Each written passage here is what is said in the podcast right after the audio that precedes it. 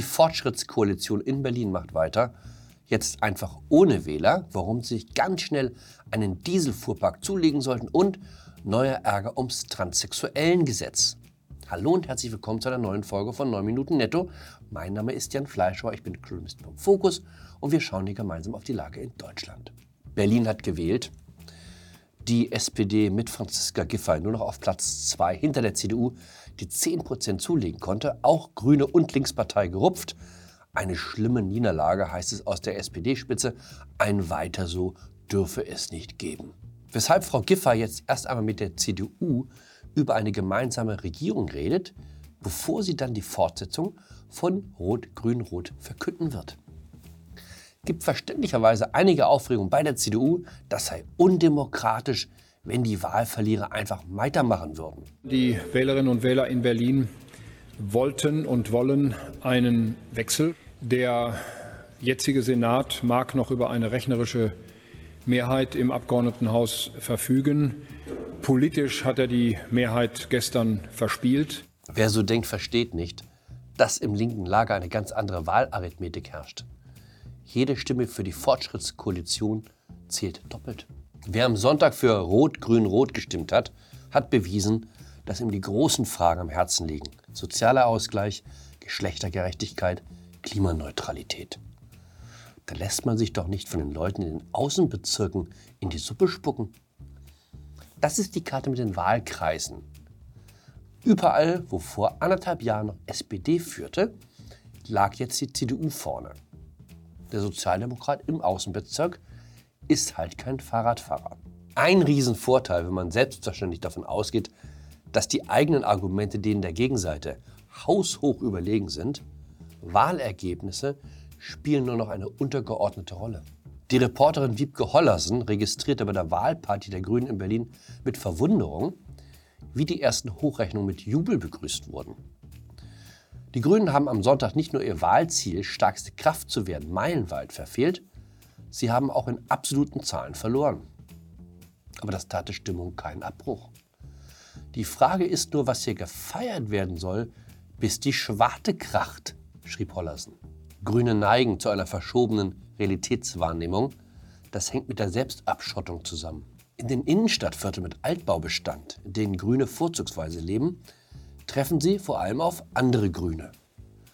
Wer hier nicht Grün wählt, behält es besser für sich oder ist für immer Außenseiter. Auch bei Veranstaltungen hat man es so eingerichtet, dass man weitgehend unter sich bleibt. Wenn die Böll-Stiftung zu einer Podiumsdiskussion einlädt, kann man sicher sein, dass nur Menschen anwesend sind, die noch unter schwerstem Alkoholeinfluss den Genderstern beherrschen sowie die fünf wichtigsten Regeln des Antikolonialismus. Nicht einmal vor der Presse, die normalerweise jedem Politiker das Leben schwer macht, muss man sich als Grüner sonderlich fürchten. Praktischerweise liegt die Berichterstattung über die Grünen mehrheitlich in der Hand von Journalisten, die, wenn sie schon kein grünes Parteibuch besitzen, doch Grüne im Herzen sind. Beim Spiegel zum Beispiel ist Jonas Scheible für die Klimaschutzbewegung zuständig. Ich bin sicher, wenn man Scheible nachts aufweckt und ihn nach Seite 119 des Pariser Klimaabkommens fragt, kann er jeden Satz fehlerfrei aufsagen. Scheible fand auch die originellste Begründung, warum es total in Ordnung sei, wenn die Grünen in Berlin trotz Wahlschlappe an der Regierung blieben. Die Fixierung auf die Frage, wer an einem Wahlamt gewonnen und wer verloren habe und damit als abgewählt gelte, sei die Anwendung des journalistischen Neuigkeitskriteriums auf Wahlen die eingehende Befassung mit der Schicksalsstunde der Demokratie als Beweis für die Oberflächlichkeit von Medien. Genial. Die Europaabgeordneten haben das Ende des Verbrenners beschlossen. Ab 2035 nur noch Autos mit alternativem Antrieb auf Europas Straßen.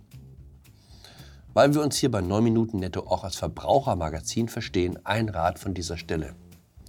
Schaffen Sie sich rechtzeitig noch ein Auto an, auf das Verlass ist, selbst wenn das Stromnetz zusammengebrochen ist.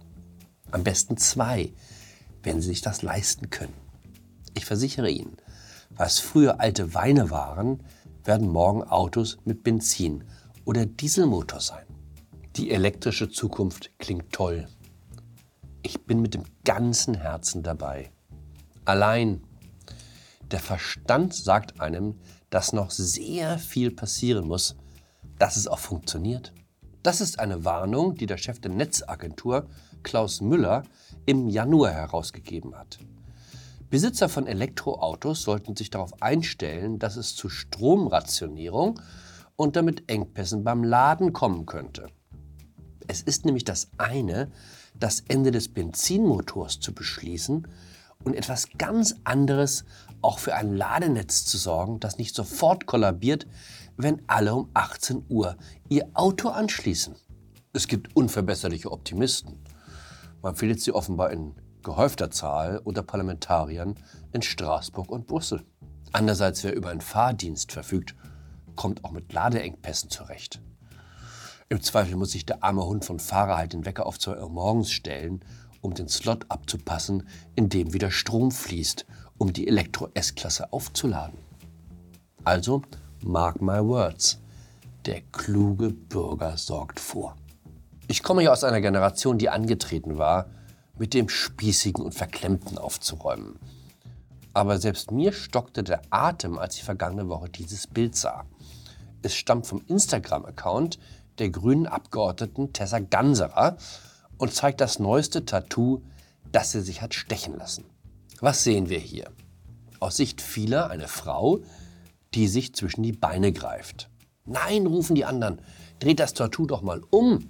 Dann sieht man eine Frau, die sich an die Schulter fasst. Ganz harmlos. Welt im Gender-Universum. Tessa Ganserer ist die erste transsexuelle Bundestagsabgeordnete, jedenfalls die erste, von der man weiß. Sie ist damit ein Vorbild für viele Menschen und eine der vernehmbarsten Stimmen hinter dem neuen transsexuellen Gesetz, das endlich den Weg aufstoßen soll in eine geschlechtergerechte Welt. Künftig ist der Geschlechterwechsel nur noch eine Formsache. Einmal im Jahr kann man sein Geschlecht ändern lassen. Antrag beim Einwohnermeldeamt genügt. Keine lästigen Prozeduren mehr, kein Besuch beim Amtsarzt. Alles, was es braucht, ist eine Selbsterklärung. Eigentlich sollte das Gesetz schon längst durch den Bundestag sein, aber es liegt und liegt im Justizministerium. Abstimmungsschwierigkeiten, sagt Justizminister Buschmann von der FDP. Möglicherweise wurde die FDP auch durch einen Blick nach Schottland nachdenklich gestimmt. Dort zerlegt sich gerade die Regierung um die Frage, ob man dem Wunsch eines verurteilten Vergewaltigers entsprechen soll, der sagt, er fühle sich als Frau und wolle deshalb seine, pardon, ihre Strafe in einem Frauengefängnis absitzen. Wenn man Geschlechtsidentität zu einer Frage der Selbstdefinition macht, mit welchem Argument will man dann sagen, jeder, der sagt, er sei eine Frau, ist auch eine Frau, außer bei dir, du bleibst weiterhin ein Mann, weil wir dir nicht glauben. Gleichheit vor dem Gesetz, das ist das Wesen des Rechtsstaats. Ich enthalte mich jedes Urteils. In dem Fall kann ich sagen, da bin ich als Mann raus.